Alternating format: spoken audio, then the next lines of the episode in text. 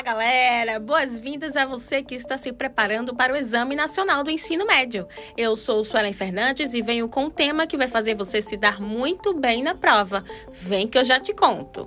Sons da Aprovação, o podcast do Vai Cair no Enem. Estruturar um bom texto de redação pode elevar sua nota no Exame Nacional do Ensino Médio. Na redação são cobradas cinco competências que, somadas, chegam a mil pontos. São elas: domínio da língua portuguesa, se manter no tema proposto, fazer ligação de ideias, argumentar e apresentar uma proposta de intervenção para o problema abordado. Este episódio é para te ajudar a preparar um texto de nota máxima. A aula é da professora de redação, Beth Andrade. É com você, professora. Olá, eu sou a professora Beth Andrade, de Redação e Linguagens, e estou aqui para falar para você algumas dicas sobre como tirar aquela tão sonhada redação nota mil. Vamos lá? É o seguinte: o primeiro ponto seria a ideia de que você precisa contemplar exatamente o recorte temático. Ou seja, são as palavras-chave que estão ali solicitadas pelo vestibular, você precisa ali escrever e fazer essa manutenção em todos os parágrafos da sua redação, trazendo palavras do próprio recorte ou em formato de sinônimos, para que assim você não fuja do tema e consiga manter uma manutenção aí em todo o seu texto. Tudo bem? O segundo ponto que eu queria destacar seria a ideia de que você deve escrever obrigatoriamente de acordo com a norma padrão da língua portuguesa. Isso, inclusive, está em uma das competências que é a primeira, na qual você vai ser avaliado pela ideia da norma padrão sobre pontuação, acentuação, regência, concordância, tudo isso será avaliado dentro da primeira competência.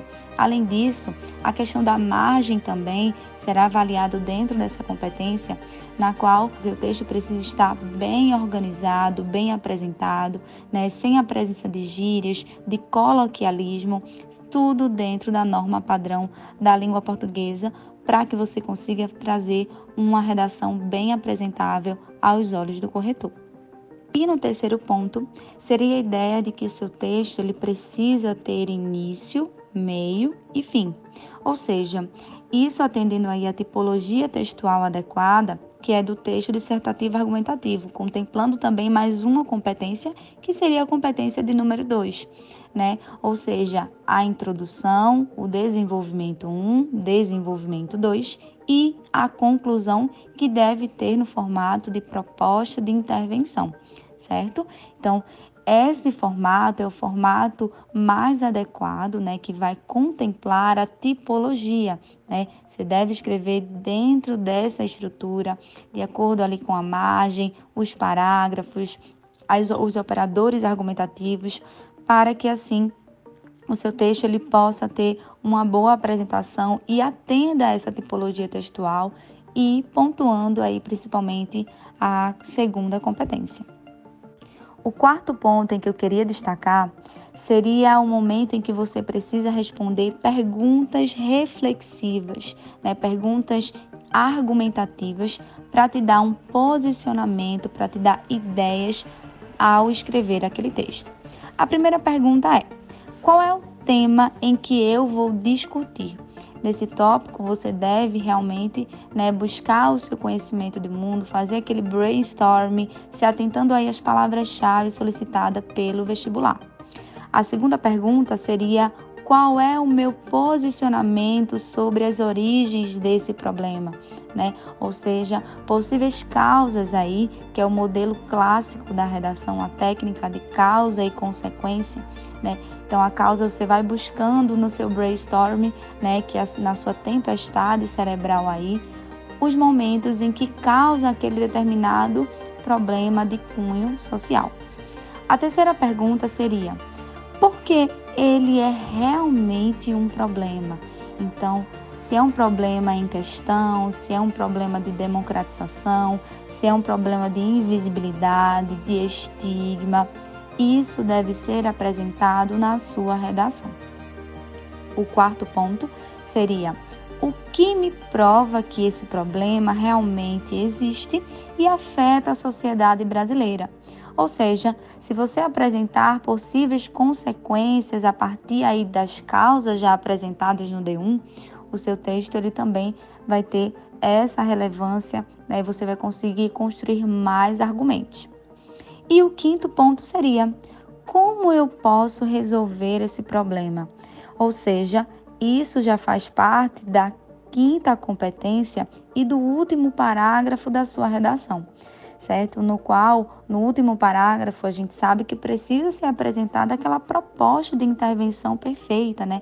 Aquela proposta que tenha agente, né, a ação, o modo, o meio, a finalidade, mais o detalhamento. Então, tudo isso precisa ser apresentado, né? Quem vai fazer, o como vai ser feito, para que isso vai ser feito, o que será feito, são perguntas obrigatórias e que precisam ser respondidas ali na quinta competência, né, no último parágrafo da sua redação. Um quinto ponto muito importante também é que você deve apresentar a tese bem detalhada. A tese é aquela famosa frase final da introdução em que você precisa trazer o seu posicionamento crítico a partir daquele problema pedido. Então, na introdução a gente tem uma estrutura adequada, né, que você precisa trazer o contexto, apresenta o tema e põe ali duas teses, uma que será discutida no desenvolvimento 1 e outra para o desenvolvimento 2. Lembrando que a tese é o ponto de vista, é o seu posicionamento em que você vai defender ao longo do seu texto. O sexto ponto a ser destacado seria em que o seu posicionamento crítico, né, puxando aí um gancho da tese, né, os seus argumentos, as suas ideias, elas precisam ser fundamentadas, né?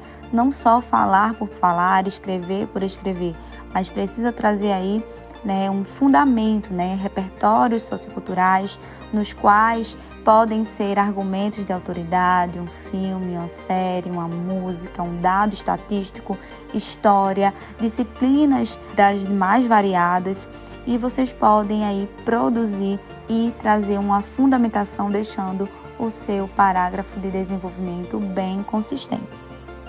E por fim, é um ponto também extremamente importante para deixar aquele seu texto todo bem estruturado, tudo bem costurado, é o uso dos conectivos para deixar a sua linguagem mais clara, mais coesa e coerente.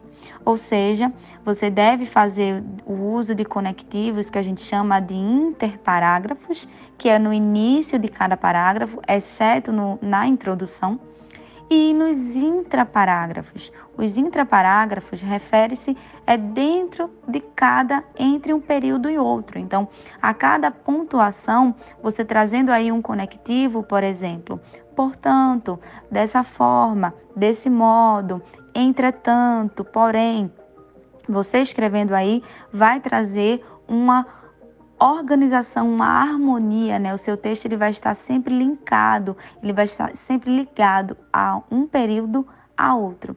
E isso vai fazer com que o corretor ele entenda melhor a sua redação, ele entenda melhor o seu ponto de vista, vai fazer com que o seu texto ele haja uma progressão textual, né? Lembrando que não é só decorar os conectivos, mas também você saber o valor semântico de cada um, o que cada um ele representa, o que cada um significa aí lá dentro daquele texto.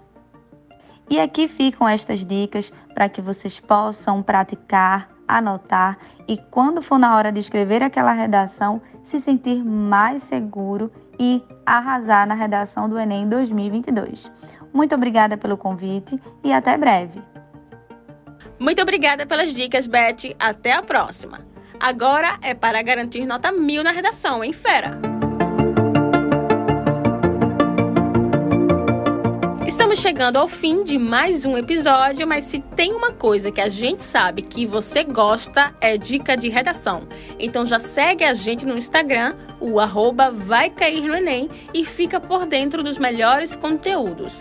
Por lá também é possível mandar uma dica e sugestão para os próximos programas. E lembrando, fera, que todos os episódios anteriores podem ser conferidos no YouTube do Vai Cair no Enem e também na sua plataforma de podcast favorita.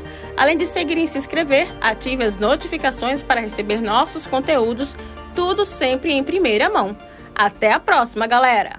Sons da Aprovação, o podcast do Vai Cair no Enem.